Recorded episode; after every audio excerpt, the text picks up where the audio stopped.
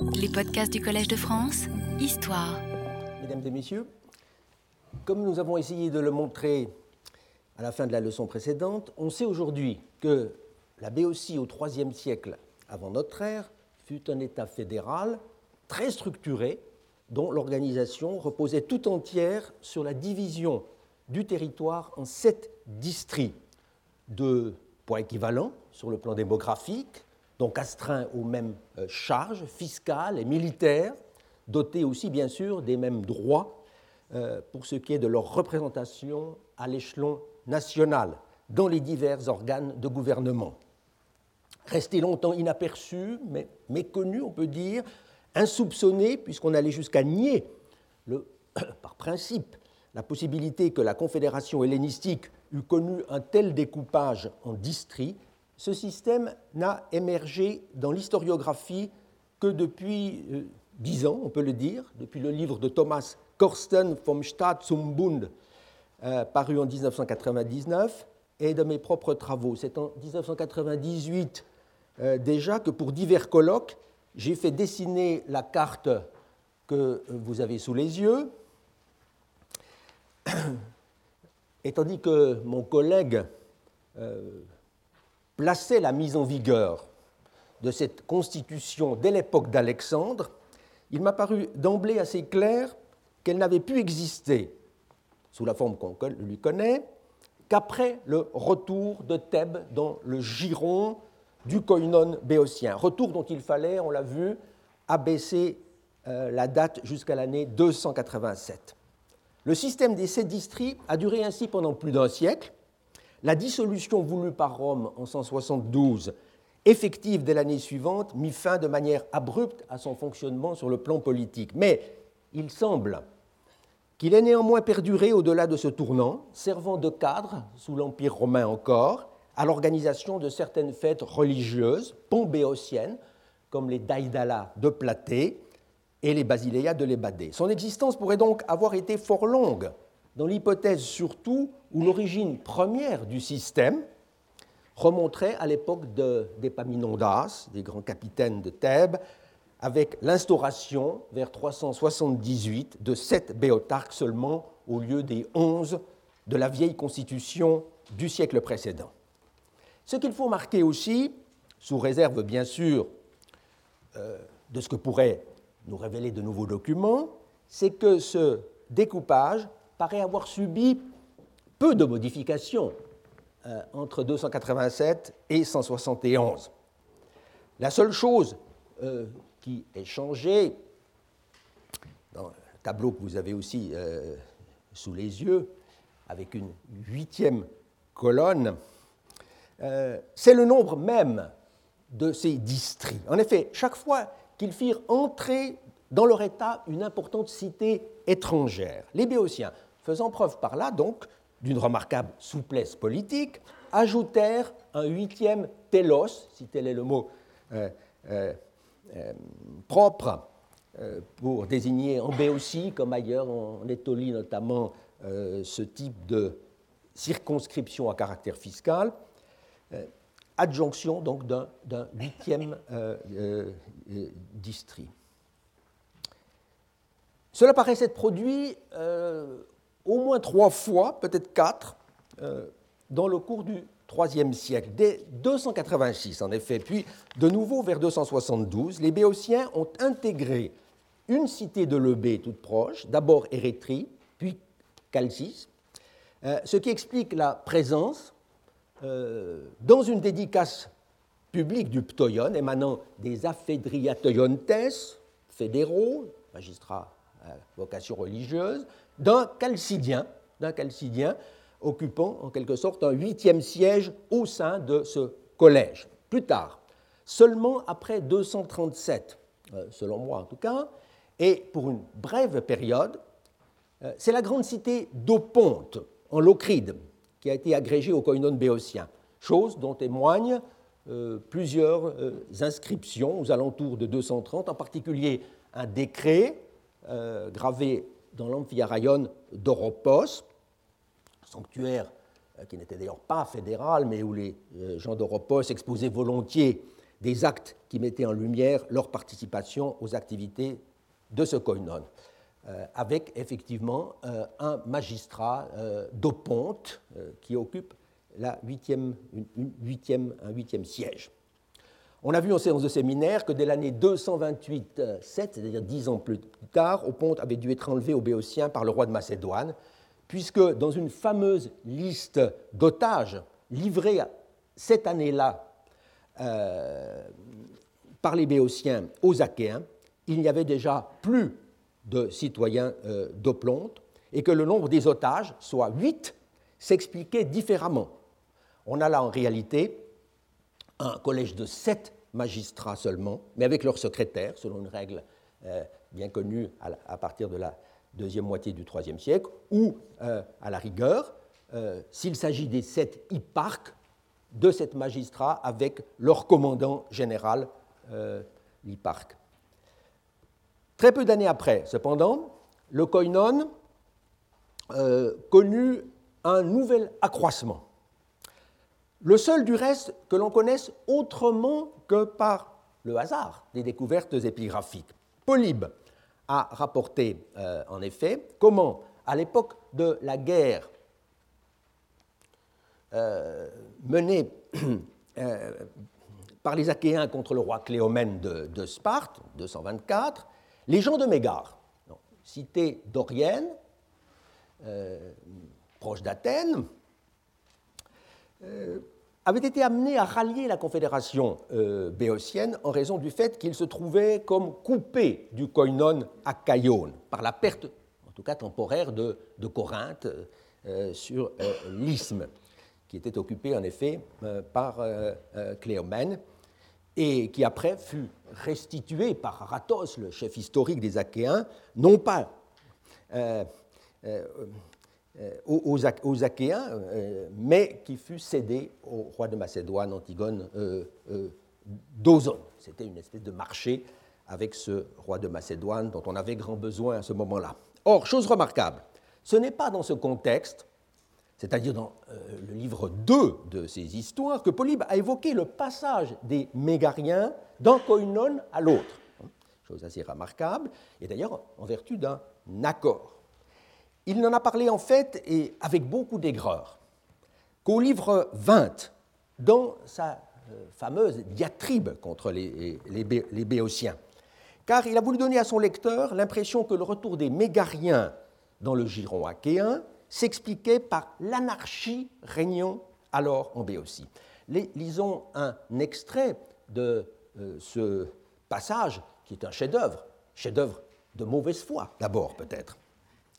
C'est, vous l'avez aussi euh, dans le dossier, c'est, dit-il, juste après avoir complaisamment donc décrit le penchant invétéré euh, des, des Béotiens à l'ivrognerie et à la dilapidation de leurs biens, la raison, dit-il, pour laquelle les, Mégariens, qui avaient ces façons de faire en horreur, se souvinrent qu'ils avaient été autrefois membres de la confédération achéenne. Ils inclinèrent vers ce côté-là et alignèrent leur politique, aérésis, sur celle des Achéens.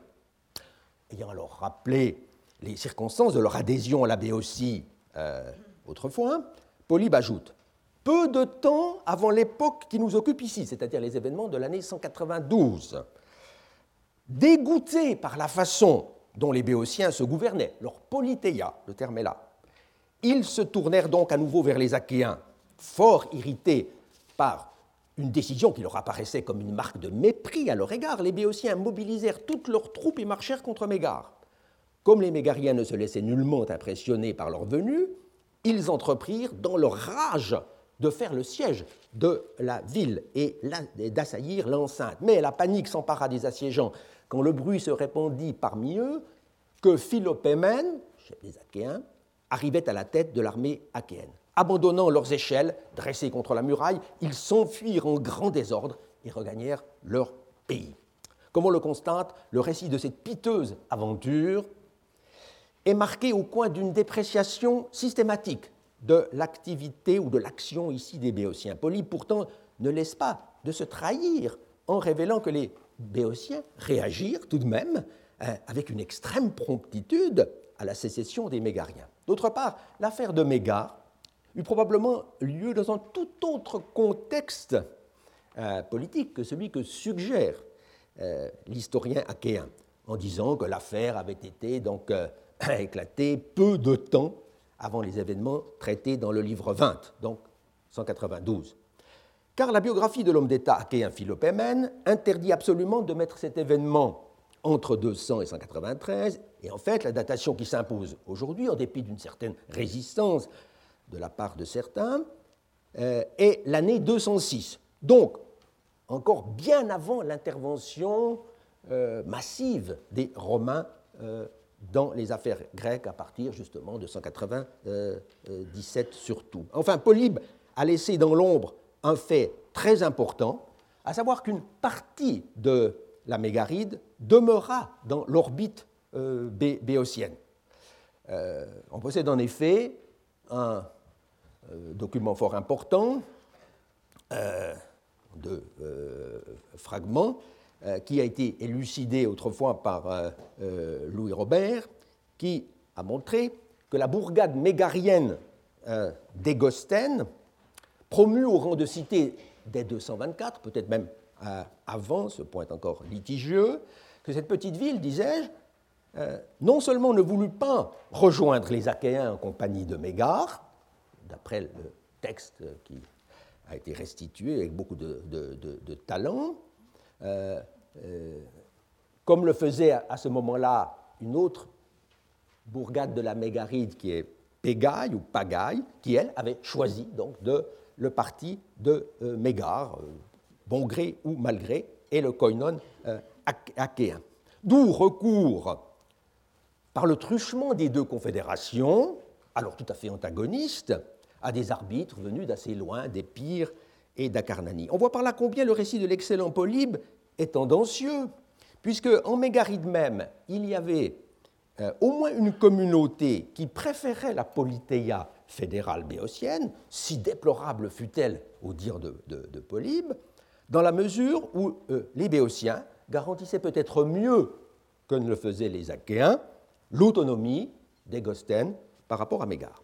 S'il convient donc de se méfier, comme on le verra encore, du jugement de Polybe sur la conduite politique des Béotiens, qui, allons croire, n'aurait agi que sous le coup de la rage, du découragement ou de la peur, il faut prendre garde également à la manière dont tite a rapporté les péripéties euh, des relations entre la Confédération et Rome. Non seulement à cause de son évident parti pris, bon, excusable euh, pour les Romains, mais par suite des contresens, soit tout le moins des simplifications abusives qu'il a pu commettre en lisant Polybe avec trop de hâte ou en le résumant à l'excès. Bien des exemples de sa relative négligence à cet égard ont été mis euh, en lumière par la critique euh, depuis un siècle. Mais il en reste encore à découvrir. Et c'est le cas, me semble-t-il, d'un passage fort important pour notre propos, le chapitre ouvrant euh, le livre 33 de tite où l'historien euh, latin euh, rapporte comment Flamininus, au début de la cruciale année 197, parvint à obtenir, sinon l'alliance effective des Béotiens, du moins leur neutralité dans le conflit avec Philippe V. Ce roi de Macédoine, dont la Béotie avait été la très fidèle alliée depuis plus de 20 ans. Délaté en Phocide, euh, le jeune euh, euh, proconsul se rendit donc en direction de, Thèbes ou à Thèbes, capitale de la Béotie, dit Tite-Livre, quod est Beotier caput. Et en chemin, il rencontra un très important magistrat béotien, Antiphilos.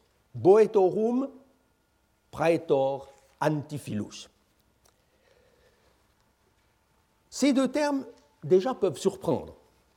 Il n'est certes pas faux de caractériser Thèbes comme euh, la ville la plus importante du pays, mais l'expression donne fâcheusement à croire qu'elle était toujours, ou de nouveau, euh, la capitale politique et administrative. Or, cela ne correspond pas à la réalité du IIIe siècle.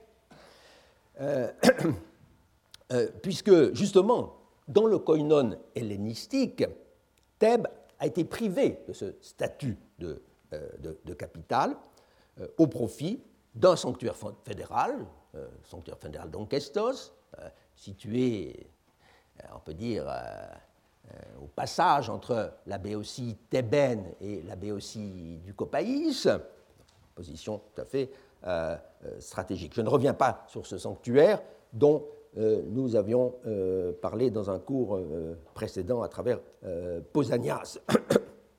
Sinon, donc, pour rappeler et insister sur rappeler son rôle très, très important de, de capitale, chose qui était encore totalement inconnue à l'époque de Freeman et de son, manuel sur les confédérations, chose attestée effectivement euh, par de nombreuses inscriptions euh, où l'on a la mention, qui a d'abord pu surprendre, de Archon en Onkesto, hein, euh, archonte égale fédéral des Béotiens. Il n'y a aucune raison de penser que Onkestos ait été détrôné au profit de Thèbes à la fin du IIIe siècle. Comme on le pense, à vrai dire, assez généralement, en arguant du fait que d'après Polybe et Tite-Live, plusieurs événements euh, eurent lieu euh, à, Thèbes euh, dans ces années-là. Mais à y regarder de plus près, on voit que ces événements sont tout à fait exceptionnels et ne permettent pas de, de préjuger de ce que l'on faisait en temps normal pour les sessions régulières des organes délibératifs. On notera du reste que Flamininus dut certainement, dans son, voyage, passer à, à passage en quelque sorte obligé. On sait qu'il a camper dans, dans, ce secteur avant d'arriver euh, à Thèbes, euh, à Thèbes même. Mais c'est seulement le lendemain. En cheminant vers la ville, donc, avec un détachement euh, militaire, en compagnie de tous ses conseillers, dont un roi, qu'il rencontra le Boetorum Praetor. Que faut-il entendre par là? Le tout récent éditeur du livre 33 dans la collection des universités de France, explique qu'Antiphilos devait être stratégos de la Ligue béotienne. Mais les lecteurs seront-ils beaucoup éclairés par ce commentaire? Euh, un peu trop lapidaire Certes, il ne fait pas de doute qu'ici, comme ailleurs, Tite-Live utilise le titre romain praetor, qui désigne à Rome, on le sait, un très haut euh, magistrat aux compétences à la fois militaires et civiles, pour traduire le terme grec stratégos, très fréquemment utilisé par Polybe euh, lui-même. Le problème, c'est qu'il n'y a pas de stratégoi en Béotie dans la documentation épigraphique, mis à part un cas tout à fait exceptionnel et d'ailleurs extérieur à la Béotie, dans un, euh, affranchissement de Delphes où on a une date, une équivalence chronologique indiquée par euh, le terme stratageontos ton boyoton eureas, eureas étant stratège euh, des Béotiens, donc archonte éponyme, comme on dit. On en tirait autrefois la conclusion qu'il y avait eu vers la fin du IIIe siècle un changement dans les institutions béotiennes, le premier magistrat de la Confédération troquant en quelque sorte le vieux titre d'archonte qui remontait certainement à l'époque archaïque, contre celui plus spécifique, disons plus moderne, de stratégos, à l'imitation de ce qui se faisait dans les grandes confédérations étoliennes et achéennes. Telle est encore la position de euh, Larsen dans son manuel de base sur les euh, Greek Federal States, euh, et même d'un savant comme Wolbank dans un commentaire très précieux de, de, Polybe en 1979. En réalité, ce stratège fédéral béotien paraît bien être un fantôme même s'il a été cautionné, encore une fois, par euh, plusieurs savants, même un spécialiste comme Michel Fayel en 1942. Cela avait été pourtant démontré par le propre maître de Fayel, Maurice Solo, dans un mémoire resté, il est vrai, inédit, intitulé Le stratège des Béotiens, qui se trouve déposé aujourd'hui, qu'on peut consulter dans le fonds Louis Robert de l'Académie euh, des inscriptions. Mémoire dont Paul Roche, dans son livre de 1965, a pu faire euh, euh, usage, ce qui lui a permis de faire voir qu'en fait toutes les mentions de stratégos en Béotie résultaient d'une impropriété de langage, là, déjà chez Polybe, euh, donnant au premier magistrat de la Confédération un titre en quelque sorte passe-partout, qui était familier à ses lecteurs, aussi bien achéens d'ailleurs que, euh, que romains, mais impropre dans le langage politique des Béotiens. Ce prétendu stratège n'était donc en fait en Béotie qu'un président euh, honorifique dont le principal rôle était l'éponymat, autrement dit le privilège de dater de son nom tous les actes fédéraux. A l'inverse, les magistrats en Béotie, euh, qui exerçaient les fonctions euh, exécutives, le haut commandement militaire, donc la stratégia au sens euh, vraiment propre, étaient les béotarques. C'est ce titre prestigieux que les magistrats conservent en Béotie jusqu'à la dissolution du koinon. Même Tite-Livre utilise ce terme euh, pour l'année 172. Donc, pour en revenir à notre texte du livre 33, le Boetorum Praetor n'était en réalité que l'archonte fédéral éponyme de cette année 197, ce qui lui assurait sans doute une certaine visibilité, dirions-nous, à, l'extérieur, mais ne lui donnait pas pour autant des pouvoirs bien considérables. Le plus intéressant, euh, toutefois, dans ce passage, me semble résider ailleurs, dans la manière même dont la séance se serait déroulée et dont aurait été prise euh, la décision historique de rompre avec la Macédoine pour passer dans le camp de Rome euh, et de ses alliés. Ce passage du livre 33 que vous avez aussi sous les, yeux. L'historien latin écrit en effet que la décision reçut l'approbation de toutes les cités lors d'un concilium, concilium tenu à Thèbes en présence de Flamininus, du roi de Pergame et du stratège des Achéens. Omnium Boetiae civitatum suffragiis accipitur iubeturque. Donc une décision euh, clairement indiquée euh, euh, et dont on a tiré une conclusion, à vrai dire, de grande portée, selon laquelle les votes avaient eu lieu par cité dans cette Assemblée fédérale, ce qui prouverait que les cités étaient traitées à égalité, comme l'écrivait Paul Rush en 1965. Idée à laquelle il tenait beaucoup parce qu'elle lui paraissait être en quelque sorte la caractéristique du koinon euh, hellénistique.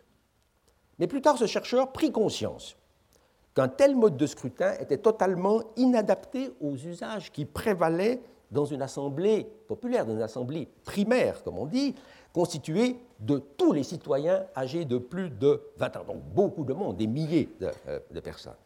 On peut ajouter aujourd'hui une objection d'un autre ordre.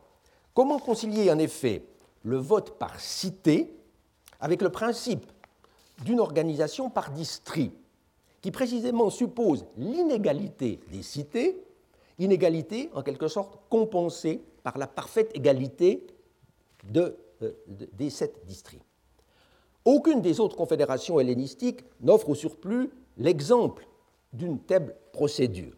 C'est seulement à Rome, on le sait, que le vote se déroule par unité et non par tête euh, dans les assemblées populaires. Ce modèle romain aurait-il induit euh, euh, en erreur quand il a lu chez Polybe qu'il était question à Thèbes d'un vote acquis grâce au suffrage euh, de l'ensemble des cités, Dia, Tone, Poléone, Passone, quelque chose de ce genre.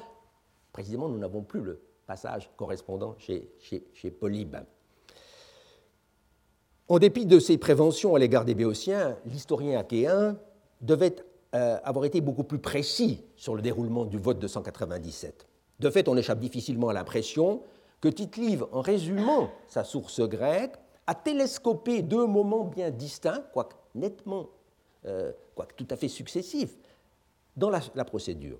Car une décision de cette importance devait évidemment faire l'objet d'abord d'une proposition, d'un projet de décret, que d'ailleurs l'historien latin mentionne hein, expressément, après avoir fait état d'une série de discours prononcés à cette occasion on va y revenir dans un instant, fut ensuite présenté, dit tite et lut par Dicéarque de Platé une proposition de loi, rogatio lata requitataque, euh, donc euh, de, euh, une expression tout à fait technique. Rogatio était terme bien, connu, est un terme bien connu dans le langage politique romain pour désigner la question posée par un magistrat devant les comices au sujet de l'alliance à conclure avec les Romains, des societate cum romanis jungendis.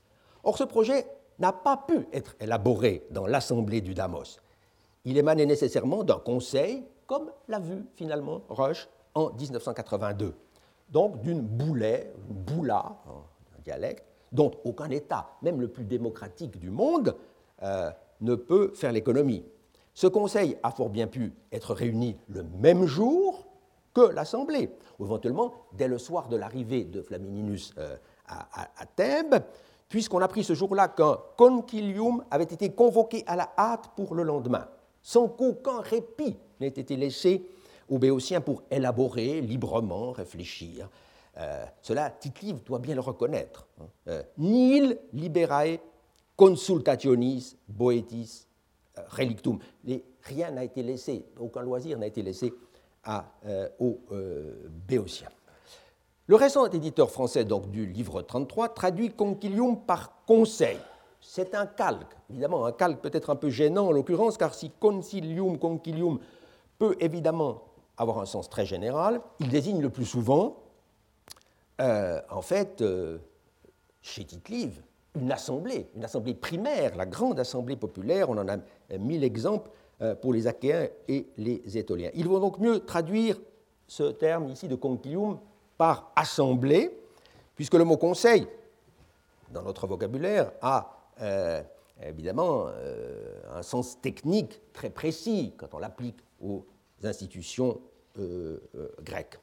Ce qu'on a convoqué en toute hâte à Thèbes, à la demande du proconsul, c'est donc une réunion extraordinaire de l'Ecclésia du peuple béotien qui avait à ratifier la décision acquise lors d'une séance du Conseil. Car, en fin de compte, évidemment, c'est bien le damos, le peuple, euh, qui est souverain, et doxé toi damoi, disent les euh, décrets. Mais c'est lors de la séance de la boula fédérale hein, du Conseil que tout a été réellement décidé, à la suite de la harangue finale de Flamininus. On a cru assez naturellement, en lisant tite que tous les discours avaient été tenus devant le peuple assemblé, in concilio. Mais à la réflexion, cela n'est pas possible. Il faut rappeler en effet que ces journées furent marquées par un accident notable, qui eut d'emblée le plus large écho euh, sur la scène internationale.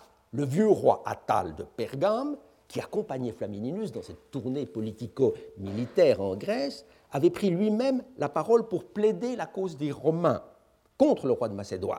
Or, il s'effondra en plein discours, frappé d'une apoplexie qui devait l'emporter quelques mois plus tard. Âgé, malade, ce grand roi n'avait certainement pas pris le risque de s'adresser directement, en plein air, à une foule nombreuse, en partie hostile, trois ans plus tôt, donc en 200, euh, quoique présent à Athènes, il avait décliné l'invitation de parler devant l'assemblée euh, athénienne, quand bien même les Athéniens l'avaient accueilli avec enthousiasme il s'était contenté de donner à lire une lettre rédigée par ses, soins. Polybe, tite sont d'accord là-dessus. Donc, d'une manière générale, sauf cas très particulier, les monarques se gardaient d'intervenir directement dans l'assemblée d'un État euh, étranger, préférant euh, s'adresser aux membres du Conseil, par souci d'efficacité d'abord. On en a bien des exemples avec le roi Philippe V euh, à l'égard de la confédération achéenne, on le voit, être invité à la synodos des Achéens, en 220 par exemple, qui est l'assemblée ordinaire, la grande assemblée, mais, dit Polybe, c'est lors du conseil qu'il fait son discours, prosten boulen. Les deux réunions eurent lieu là, comme à Thèbes, sans doute le même jour, hein, à la suite l'une de l'autre, dans ce qu'on pourrait appeler la session fédérale. Session fédérale avec deux moments, euh, euh, ou même peut-être trois moments euh, bien distincts. Il n'y a donc aucune difficulté à admettre cette même succession à Thèbes. Dès lors, on a là un témoignage euh, tout à fait remarquable, quoique un peu escamoté depuis l'Antiquité, sur l'activité et les compétences du Conseil fédéral béotien, dont l'existence même a été longtemps, on peut dire, méconnue par les modernes. Frappant de constater que Larsen, encore en 1968, euh, n'en dit rien, ou plutôt la signale en note in extremis, après avoir pris tardivement connaissance de l'ouvrage de Paul Roche, paru trois ans plus tôt. Car, dans Thespie et la Confédération béotienne, euh, l'épigraphiste français a apporté la preuve, euh, à partir d'une inscription de Thespie, euh, qui d'ailleurs constitue le, noyau même de, son livre, la stèle des magistrats de, de, qu'il y avait un conseil, un, conseil fédéral en, en Béotie, parmi les magistratures justement en onquesto, les magistratures fédérales, les archaïs, arché en béotien, euh, d'onquestos. Effectivement, on a là la mention de, euh, dans un conseil commun, en kunu, koino, euh, de trois synèdres, dont les noms suivent. Trois euh, synèdres. Roche en a tiré la conclusion raisonnable que l'effectif de cet organe fédéral devait être d'une soixantaine de membres, maximum, compte tenu du fait que les petites cités ne pouvaient guère y être représentées par plus d'un député. Si une grande cité comme Thespie, euh, qui constituait presque l'essentiel du, euh, district 2 de Thespie, était représentée par trois synèdres. Ce qui ne fait pas beaucoup de monde, il faut bien le, voir, euh, par rapport aux 500 ou 600 membres du Conseil athénien.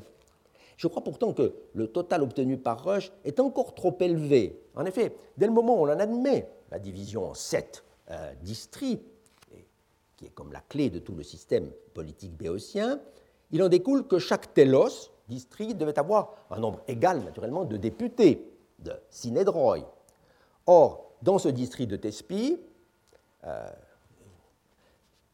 il y en a trois pour la grande ville, euh, qui est manifestement euh, la, plus importante et qui, monopolise le plus souvent euh, la représentation dans les organes fédéraux. donc les autres, les petites autres, comme Égostène peut-être, Eutrésis ou Sifaï, ne devaient être au mieux représentés que par un seul député. Donc, dans l'hypothèse la plus favorable, ce district, le Thespicon Telos, peut-on dire, envoyait cinq ou six députés pas plus dans ce synédrion.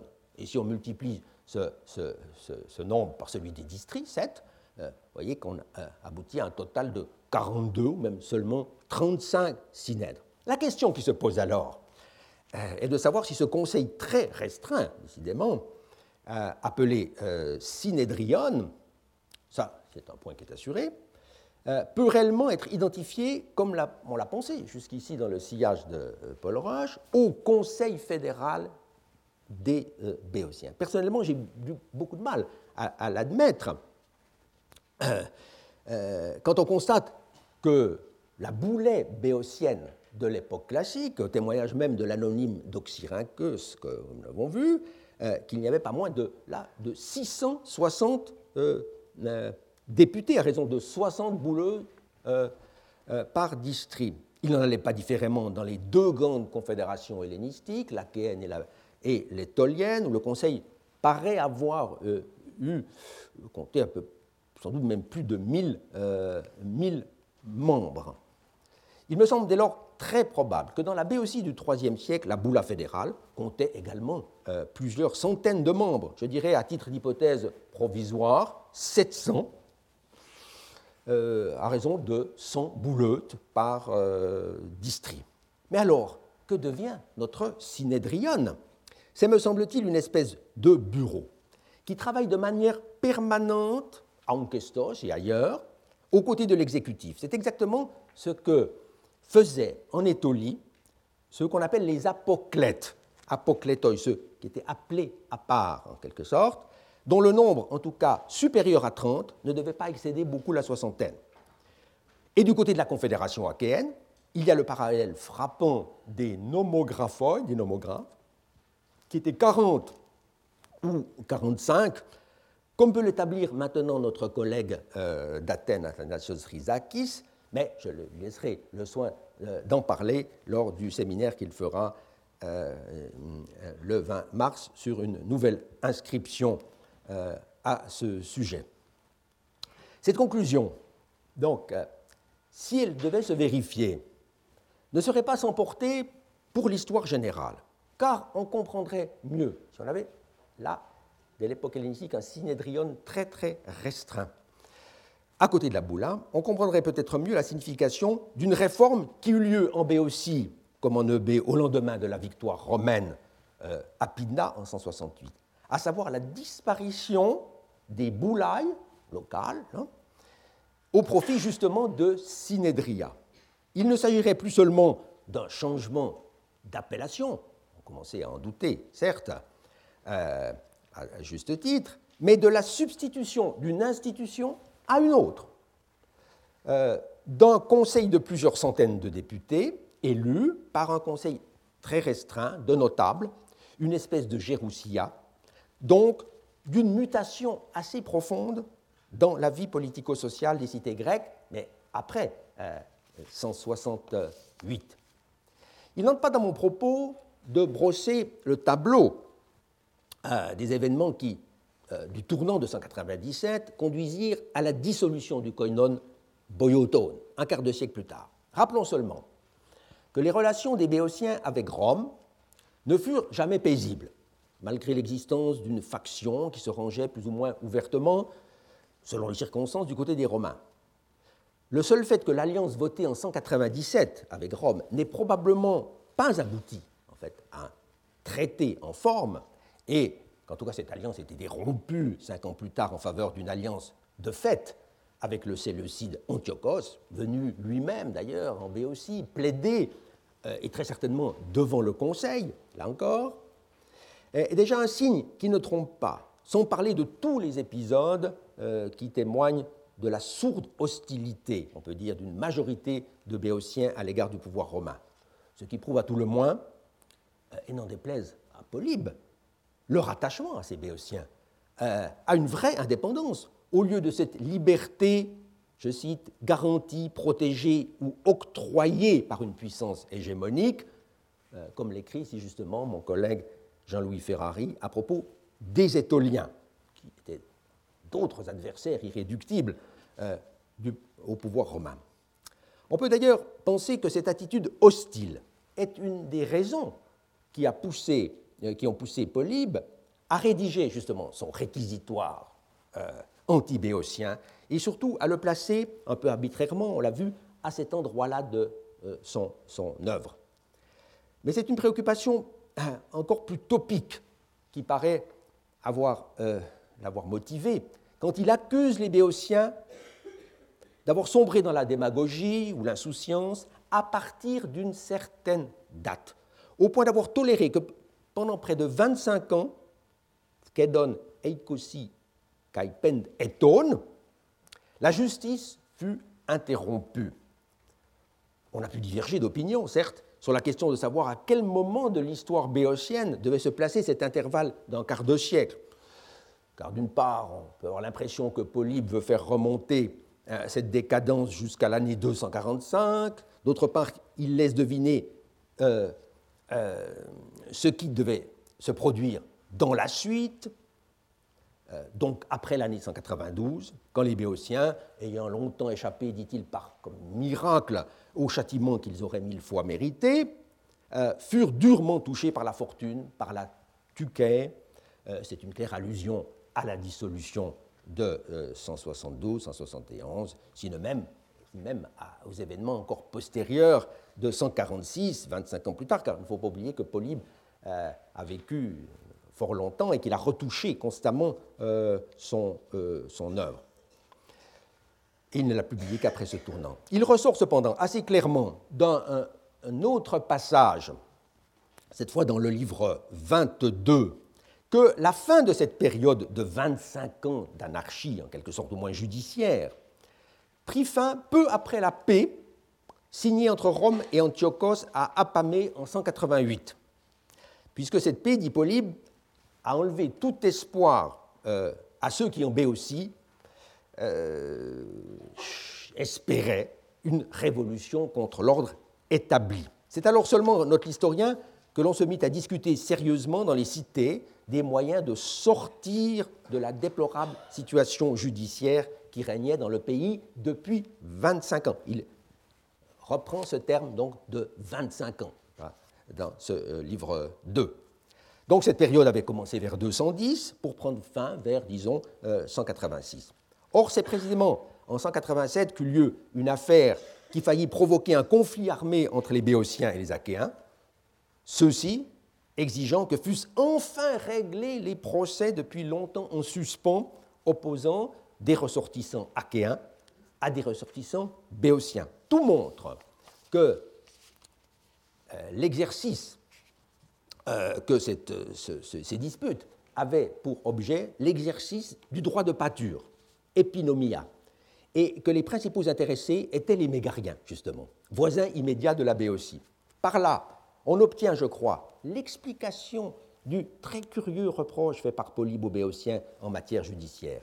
C'est que leur refus de mettre euh, fin à ces différends avait été à l'origine de la brouille, justement, des Mégariens avec les Béotiens vers 210, puis de leur brutale sécession peu d'années après, vers 206, on l'a vu, sans parler de la querelle qui euh, s'était prolongée euh, entre les petites villes d'Égostène et de Pégaï en Mégaride. Si donc Polybe s'est emporté contre les juges et les magistrats euh, béotiens, accusés de ne pas faire leur travail, c'est essentiellement parce que les justiciables, ainsi lésés ou considérés comme tels, étaient des citoyens de Mégare, donc des Achéens, à cette date. Qu'un blocage judiciaire généralisé ait affecté la Béotie durant 25 ans, comme il le prétend, est en revanche tout sauf assuré. Ce qui est certain, c'est que la situation politique et militaire allait euh, se dégrader et devenir euh, critique pour ce pays avec l'ouverture en 174 de la guerre contre le roi persé, lequel jouissait en Béotie euh, de la popularité que lui garantissait le souvenir des bienfaits de, son père Philippe V aux principaux dirigeants de Thèbes. Car avant même les hostilités, euh, les Béotiens eurent l'audace de conclure un traité d'amitié avec le roi de Macédoine.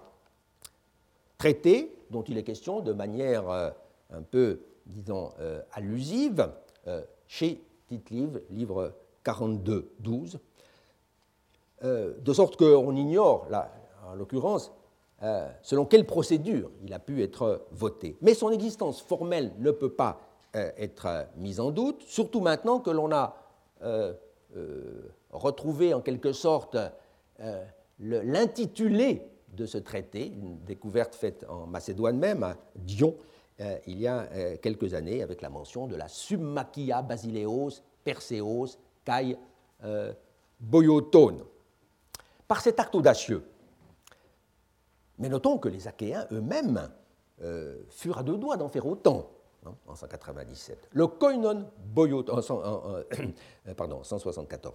Le koinon boyotone signait en quelque sorte son arrêt de mort, car les Romains ne purent lui pardonner cette nouvelle trahison. En effet, dès 172, après une entrevue avec le roi Persée, la conclusion d'une trêve, le légat euh, Quintus Martius Philippus envoya des ambassadeurs en Béotie, où la discorde s'était déjà euh, installée entre les cités certains hommes politiques, euh, comme le dit très clairement euh, euh Essayaient en quelque sorte de se dédouaner auprès des, Romains en prétendant n'avoir pas assisté à la séance où l'alliance avec la Macédoine avait été décrétée. Non interfuisse, c'est, dit, clairement Tite-Live vous l'avez sous les yeux. Mais il faut évidemment prendre ces déclarations avec la plus grande prudence.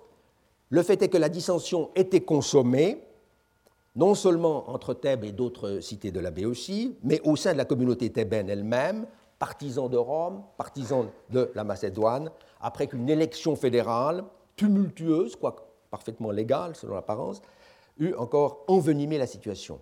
Par ambassadeur interposé, de son côté, le roi Persée cherchait à encourager discrètement les cités qui lui restaient fidèles. C'est Polybe qui le dit là. C'était en particulier celle de Coroné, celle d'Aliart, donc au bord du Copaïs, dont les habitants étaient venus en foule euh, à Thèbes pour soutenir le maintien de l'alliance avec le roi. Euh, décret qui, peut-on supposer, faisait alors l'objet d'un euh, réexamen devant la Boula, d'où l'action que pouvaient exercer naturellement les députés élus de chacune de ces cités, regroupées en districts.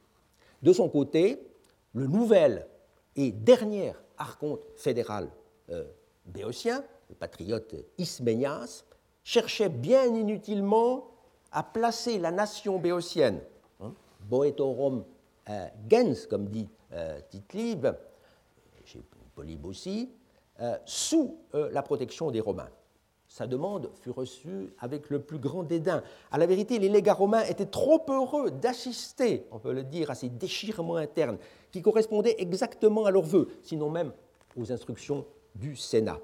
De fait, la plupart des cités, y compris celle de Thèbes, votèrent séparément un décret d'abrogation de l'alliance avec Persée. Par là, les Béotiens, on peut dire, procédaient eux-mêmes peut-être sans le vouloir expressément, à la dissolution de leur État fédéral. C'est d'ailleurs ce que laisse entendre euh, à sa suite en montrant que, une fois l'Assemblée béotienne dissoute, discusso boetico concilio, dit l'historien latin, les ambassadeurs euh, romains quittèrent Calcis pour le Péloponnèse. Mission accomplie, peut-on dire. Ils avaient rempli leur objectif sans même avoir euh, à prononcer formellement cette dissolution. Il leur avait suffi d'enjoindre aux cités de députer séparément auprès du Sénat romain, afin de s'en remettre à la pistis, comme on disait, à la pistis des Romains, en fait, de capituler sans condition. Et l'on sait que les seules cités à s'opposer encore, alors, cité d'Aliart, cité de Coroné, de Tisbé, toutes trois situées euh, dans la même zone, sinon dans le même district, furent bientôt réduites, alors là sur le plan militaire et plus ou moins sauvagement, euh, par les armes. En 171, donc, la nation béotienne, euh, qui Polybe, conserva si longtemps sa constitution fédérale commune, ten koinen sum politeian, fut mise en pièces hein, et réduite en cité. Euh, les termes de Polybe sont très, forts, là au livre 27, 10, catelute, dissolution, catalucis, kai dies corpiste, catapoleis. N'existe plus que par en cité séparée. Donc on ne saurait être plus clair euh, pour dire que la Confédération avait cessé d'exister. Personne de fait n'a euh, songé à mettre en doute la réalité de cet événement même si l'acte de décès, euh, proprement dit, nous manque. À défaut, on a quand même, par exemple, des senatus consultes, celui de Coroné, ici restitué par Louis Robert, euh, pour les, cités qui avaient fait opposition, qui étaient le plus durement traitées. La question qui s'est posée aux historiens modernes, et se pose encore à eux, est de savoir dans quelle mesure ce koinon a été par la suite rétabli, sous quelle forme exactement, et d'abord euh, à quelle date. Fondamentalement, on peut observer trois positions ou attitudes face à ce problème. La première, extrême, hein, est celle de Freeman, que j'aime à citer euh, comme début de la recherche, en 1862. Freeman ne voulait tout simplement pas entendre parler de reconstitution, car il considérait avec une grande méfiance, pas euh, totalement euh, injustifié, un célèbre passage de Pausanias, livre 7, chapitre 6, 16, pardon, disant que les Romains, en 146, avaient dissous tous les coïnats régionaux, dont celui des Béotiens, en 146. Hein. Puis les avaient rétablis peu après par pitié pour ces pauvres Grecs. N'est-il pas clair, notait Freeman, qu'en ce qui concerne les Béotiens, que, Pausanias a évidemment confondu cette dissolution de 146 ou après 146 avec celle de 171. Quant au koina que l'on voit réapparaître, car Freeman déjà le savait, euh, dans quelques inscriptions d'époque impériale, c'était pour Freeman des euh, fantômes d'États fédéraux. Hein, Imaginary confederations, dit-il, dont il valait mieux ne point parler dans, dans une histoire du fédéralisme. Une seconde position, euh, beaucoup plus récemment développée, n'est pas moins tranchée, mais se situe à l'extrême opposé. La dissolution, incontestable certes, n'aurait été que très très temporaire. Euh, de bons savants, en effet, ont pu se persuader que ce rétablissement du koinon était intervenu presque aussitôt, disons, au lendemain de la, bataille de, euh, de Pidna en 168. Opinion donc euh, qu'a développée dans le sillage, de, par exemple, de l'italien Silvio Acame, Paul Rush en 65, plus tard encore, disant qu'une confédération sûre est parfaitement possible entre 168 et 146, et fut suivi notamment par euh, Édouard Ville dans son célèbre manuel d'histoire hellénistique, sa première édition de, euh, de, 1968. Enfin, il y a ceux dont je fais partie, qui estime que le koinon ne put en tout cas pas renaître avant la deuxième moitié euh, du euh, second siècle. Avant. Dès 1976, avec mon camarade Roland Etienne, j'avais combattu la thèse de la reconstitution immédiate. Et il semble qu'on ait admis aujourd'hui assez largement, peut-être avec quelques réticences, le caractère foncièrement erroné donc, euh, d'une reconstitution immédiate. Elle ne repose effectivement que sur le témoignage de Pausanias, dans sa fameuse digression euh, du livre 8, euh, excursus qui est certes précieux dans la mesure euh, où le périégète y a utilisé une partie presque totalement perdue de, des histoires de, Polybe.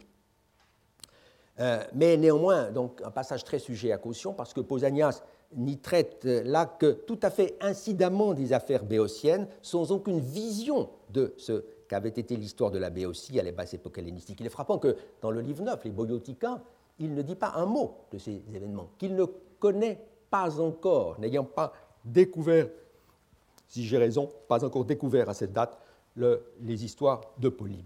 On a pris conscience aujourd'hui donc, que ce fameux passage était extrêmement euh, problématique. Pausanias, au surplus, il faut quand même le dire, hein, euh, ne prétend pas que tous les synédrias furent supprimés. Il ne dit pas luté, mais qu'ils avaient été supprimés. luto, qui est un peu différent, ce qui pourrait signifier que ces suppressions, dans son esprit, euh, n'intervinrent pas toutes au même euh, moment. la date de 146 marquant en quelque sorte seulement l'aboutissement d'un long processus de, de, dissolution qui avait commencé dès la Troisième Guerre de Macédoine. Autrement dit, la dissolution du koinon béotien, mentionnée dans ce passage, euh, pourrait ne faire qu'un, effectivement, avec celle de 171. Il n'y a donc, euh, selon toute apparence, pas à en supposer une seconde, hein, à en supposer une, seconde, euh, laquelle, justement, impliquerait une reconstitution dans l'intervalle. Un autre argument de Thierry Pausanias en faveur de cette bien trop euh, précoce restauration s'avère également à la réflexion dépourvue de valeur. Car si, dit Pausanias, le Thébain Pythéas, principal soutien des Achéens, 146, euh, est qualifié de, euh, peut être qualifié de béotarque, boiotarchone, toté en Thébais, dit encore le périgète, cela ne saurait signifier que le koinon avait été restitué à cette date sur le modèle de l'ancien, avec un collège des, euh, euh, béotarques, on peut dire comme si de rien euh, n'était. Cela montre seulement, me semble-t-il, ce qui d'ailleurs reste fort intéressant, que les béotiens, dans la mesure même où ils s'opposaient à Rome en 146, et cette fois aux côtés des Achéens, ils avaient parti liés, dans la mesure même de cette opposition, il prétendait faire revivre les vieilles institutions fédérales anéanties un quart de siècle plus tard par le Sénat romain. Le titre de Béotarque hein, était en quelque sorte comme un étendard brandi par ce Pythéas, qui fut ensuite exécuté, et, par les, insurgés, les insurgés romains, les insurgés pardon. Notre opinion, donc, sur l'absence de toute organisation fédérale en 171 et 146 a été, on peut dire, en gros acceptée, notamment par le même Édouard Ville, mais dans la seconde édition de son Histoire hellénistique. Et effectivement, on voit qu'il n'y a aucun indice euh, de l'existence de cette confédération, même euh, au moment où on l'attendrait, comme dans l'affaire d'Oropos en 156, mais je passe euh, là-dessus. On a d'ailleurs un, indice curieux, un témoignage émouvant, le plus souvent euh, euh, méconnu, de cette absence euh, de confédération dans les années 160. C'est au moins trois catalogues militaires de la petite cité d'Ietos, donc au nord du, du, Copaïs, le fait que l'apicide ait commencé le catalogue de manière surprenante, par la formule épidépolios, donc euh, à la tête de, la, cité se trouvait tel archonte, archontos patronos en l'occurrence, et qu'il l'a laissé en blanc, il a laissé un vide pour l'archonte fédéral euh, béotien. Il aurait dû dire boyoton, boyotos, archontos, un tel, épidépolios.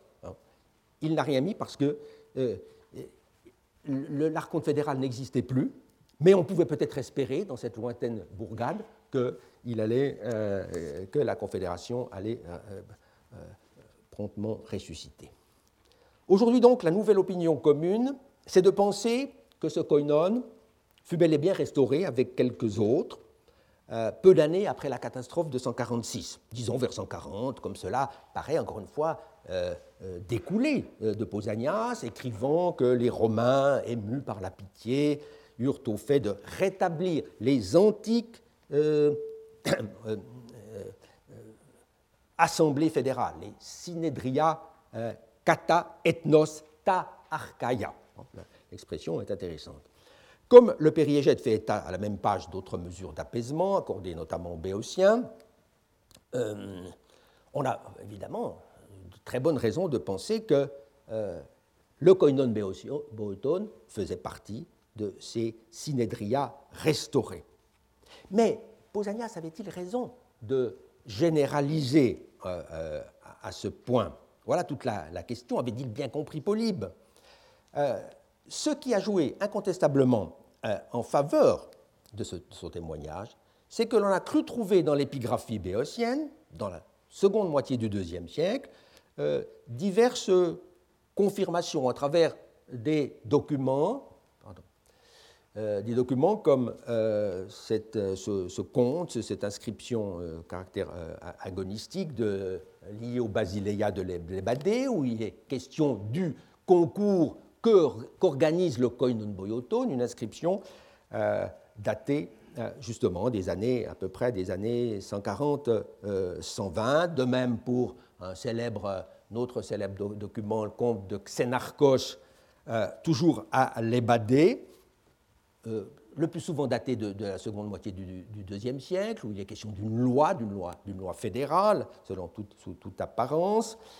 Euh, mais ces deux inscriptions, d'autres encore, euh, ont-elles été correctement datées? À la vérité, il y a bien longtemps que des doutes ont été exprimés là-dessus, et en ce qui me concerne, c'est depuis plus de 40 ans que je défends pour l'une d'entre elles, pour celle-ci en particulier, une date nettement plus basse. Mais je dois confesser euh, d'avoir néanmoins partagé très longtemps, et, encore jusqu'à euh, l'année 2004, dans un mémoire euh, où j'ai publié un, nouveau catalogue agonistique de Thèbes, faisant mention des Romayas, j'ai continué à admettre, comme tout le monde, que ce koinon avait dû être restitué dans la seconde moitié du IIe siècle. Aujourd'hui, Pourtant, euh, cette conclusion me paraît tout à fait sujette à caution.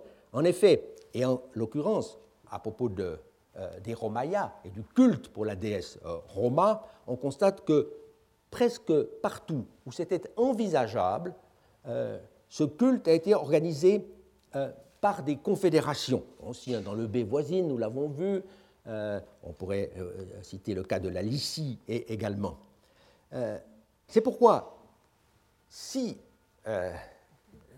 les Romayas à Thèbes, qui datent très certainement des alentours de 140-120, euh, euh, avaient été créés au moment où une confédération béotienne était rétablie. Ce concours, il n'aurait pas été organisé à l'échelon de la cité, mais à celui de la confédération. Si j'ai acquis aujourd'hui la conviction donc, que euh, cette restauration du koinon est beaucoup plus tardive, postérieure à la guerre de Mithridate, c'est-à-dire des années 80, c'est euh, parce que tous les documents qui paraissaient attester la Confédération à cette époque encore haute euh, s'avèrent en réalité donc euh, pardon s'avèrent en réalité plus récents, comme le catalogue des Basileia cité tout à l'heure, la mention du roi Ptolémée, on, est d'accord là-dessus aujourd'hui pour penser que ça ne peut pas être que, euh, que le roi de, euh, postérieur à 80 avant Jésus-Christ. De même pour ce dossier qui s'ajoute euh, à celui que vous avez vu tout à l'heure, CG 367, des indices nouveaux montrent qu'il date du IIe siècle. Un conte inédit fait mention, toujours à l'ébadé, d'Argurion leucoleion, ce qui atteste clairement que nous sommes euh, là, avec des monnaies qui émises par Lucullus, successeur de Sylla, que nous sommes au plus tôt dans les années 70. Euh, Bref, donc il n'y a plus euh, aucune inscription qui retienne en quelque sorte le koinon à la fin du, du IIe siècle. Ça ne veut pas dire, certes, ça ne veut pas dire que dans cette fin du IIe siècle, les cités béotiennes n'aient pas pu organiser en commun en tant qu'ethnos euh, des fêtes. On le voit très probablement à travers un, document sur lequel nous allons revenir au séminaire, euh, euh, un document d'Elion près de, Tanagra, mais précisément un tel document ne fait aucune mention d'organes fédéraux d'un koinon.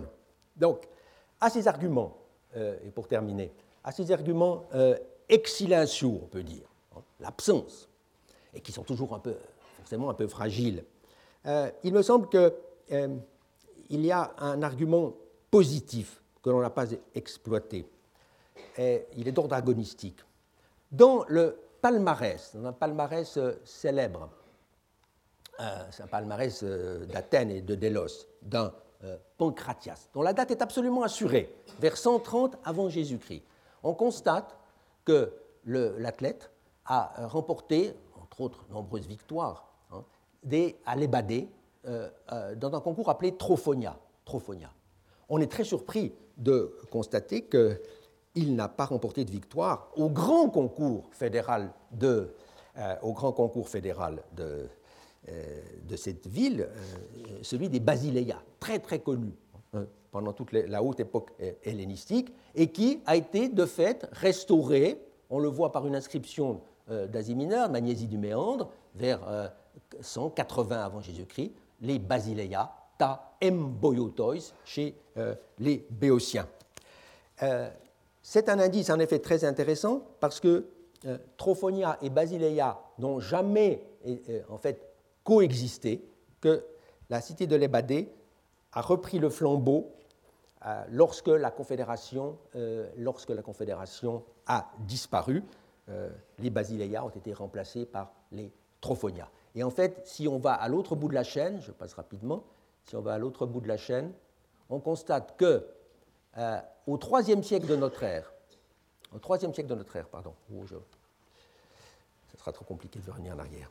Au IIIe siècle de notre ère, dans un catalogue euh, parmi les plus tardifs de l'histoire de, l'Antiquité, réapparaissent les trophonia vers 250-260 de notre ère, au moment de la grande crise de l'Empire romain. Et c'est donc l'indice que, à ce moment-là, le koinon disparaît une nouvelle fois, mais cette fois il va disparaître pour toujours, et il est remplacé pendant quelques années euh, par euh, ces euh,